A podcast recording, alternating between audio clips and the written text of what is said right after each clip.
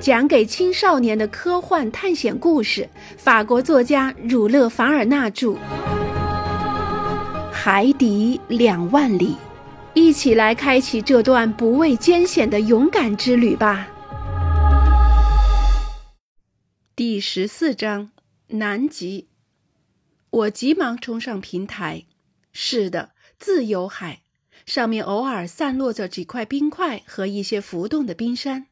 更远处是一片辽阔的大海，按深度不同，颜色由深蓝色逐渐转为橄榄绿色的海水中，漫游着成千上万种鱼类。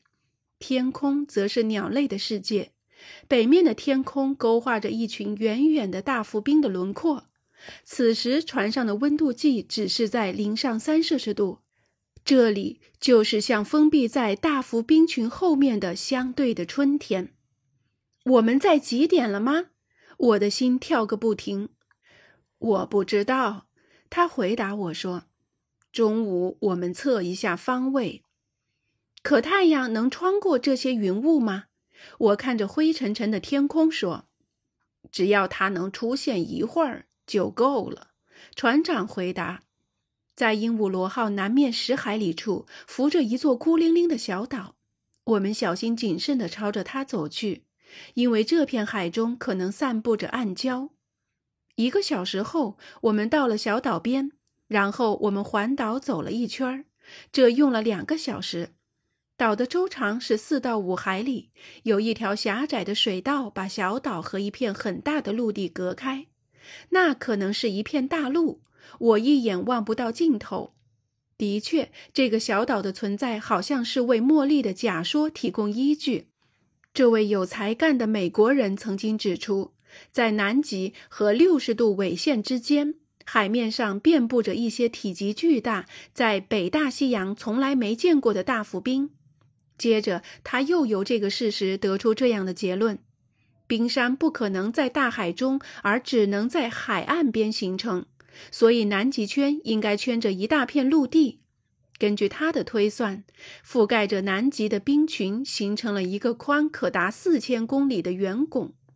可是鹦鹉螺号怕搁浅，它在距离一个上面堆满巨石的沙滩前六百米处停了下来。船上的小艇被放到了海里。我、船长龚赛伊和两个带着工具的船组人员登上了小艇。现在已是早上十点钟，我还没有看到尼德兰。这个加拿大人，他可能不愿意承认南极就在他面前。桨手划了好几下桨，小艇就搁到了沙滩上。龚赛伊则想跳到地上，我一把拽住他。先生，我对尼莫船长说：“第一次把脚踩在这块陆地上的荣誉，应该是属于您的。”“是的，先生。”船长回答。我之所以毫不犹豫地踩在这片极地的土地上，是因为迄今为止还没有任何一个人曾在这里留下过他的脚印。说完这句话，尼莫船长就轻轻地跃到沙地上，可以看出他的心里一阵激动，心跳剧烈。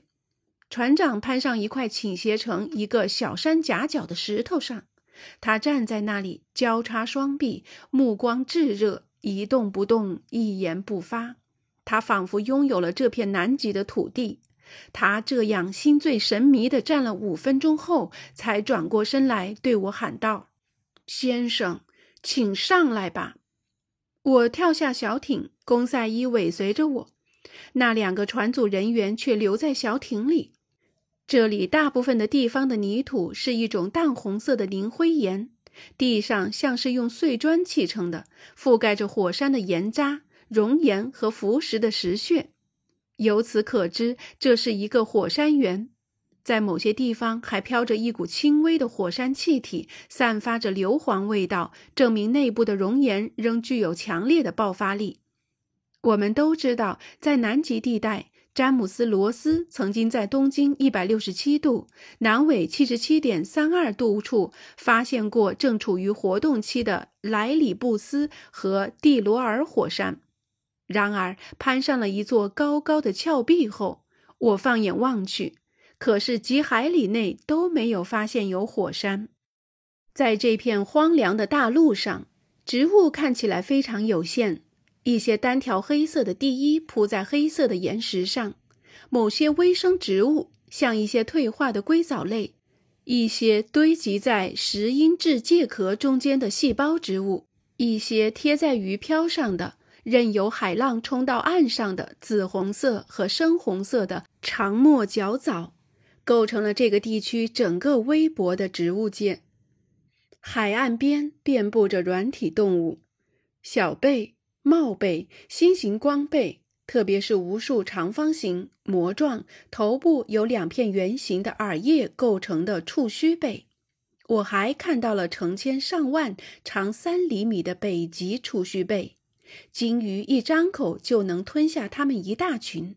这些可爱的异族动物是海中真正的蝴蝶，它们给在海岸边缘流动的海水带来了生机。至于其他的植虫动物，有在深海底中存在着的某些桥状珊瑚树。根据詹姆斯·罗斯的观察，这类珊瑚树是生长在南极海中直至一千米深处的地方。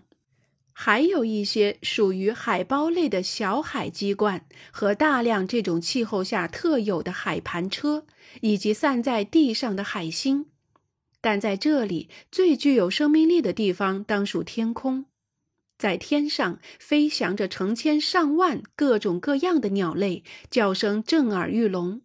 另外，有一些鸟挤在岩石上，毫不畏惧地看着我们经过，甚至亲热地挤到我们的脚边。那是一些在水中行动敏捷机灵，而在陆地上就显得笨手笨脚、行走不便的企鹅。它们在水里时，人们有时会把它们误认为是金枪鱼。企鹅们发出古怪的叫声，成群结队地聚在一起。它们不好动，但叫得很凶。在鸟类中，我还看到了属于涉禽科的南极水鸟，它们像鸽子一般大小，身上白色。锥形短喙，眼眶上有一圈红圈。这类飞禽如果烹调得当，便是一道可口的佳肴。所以公赛伊就捉了一些南极水鸟作为储备食物。天空中飞过一些翼宽四米的煤烟色信天翁，这类鸟把它们叫做海鹿就更确切了。此外，还飞着一些巨大的海燕。诸如一成拱状的弓形海燕，它们可是吃海豹的大食客。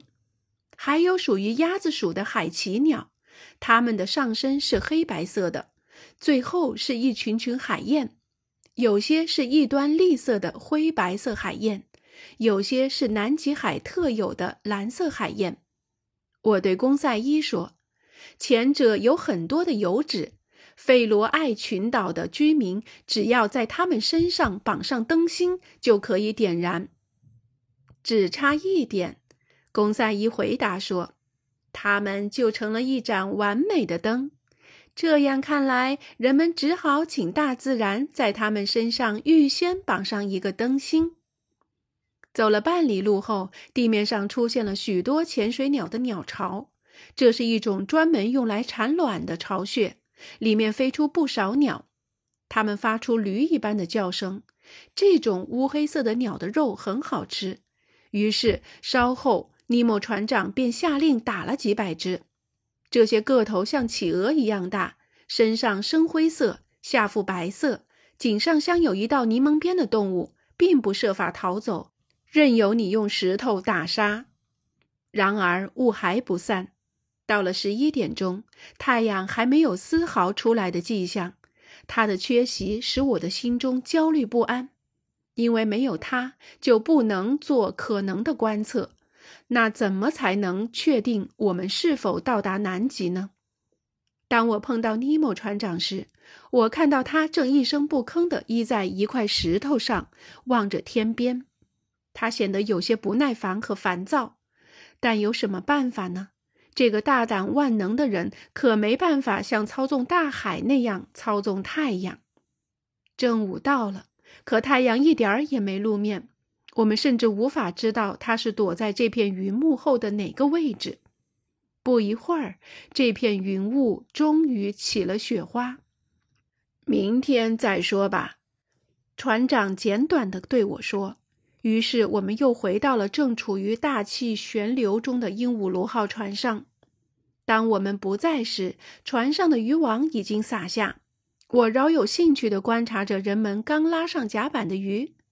南极海是大量洄游鱼的庇护所，鱼类们躲开了低纬度的风景区，但说真的，却掉进了海豚和海豹的牙缝里。我注意到好几条长十厘米的南极杜富鱼，这是一种灰白色的软骨鱼，带有淡白色的斜纹，并长着刺。还有一些长三英尺的南极银角，它们身子很长，皮白。银光闪闪，而且很光滑。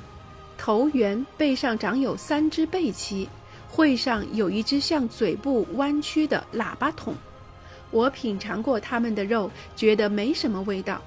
可是公三一的看法就与我不大一致。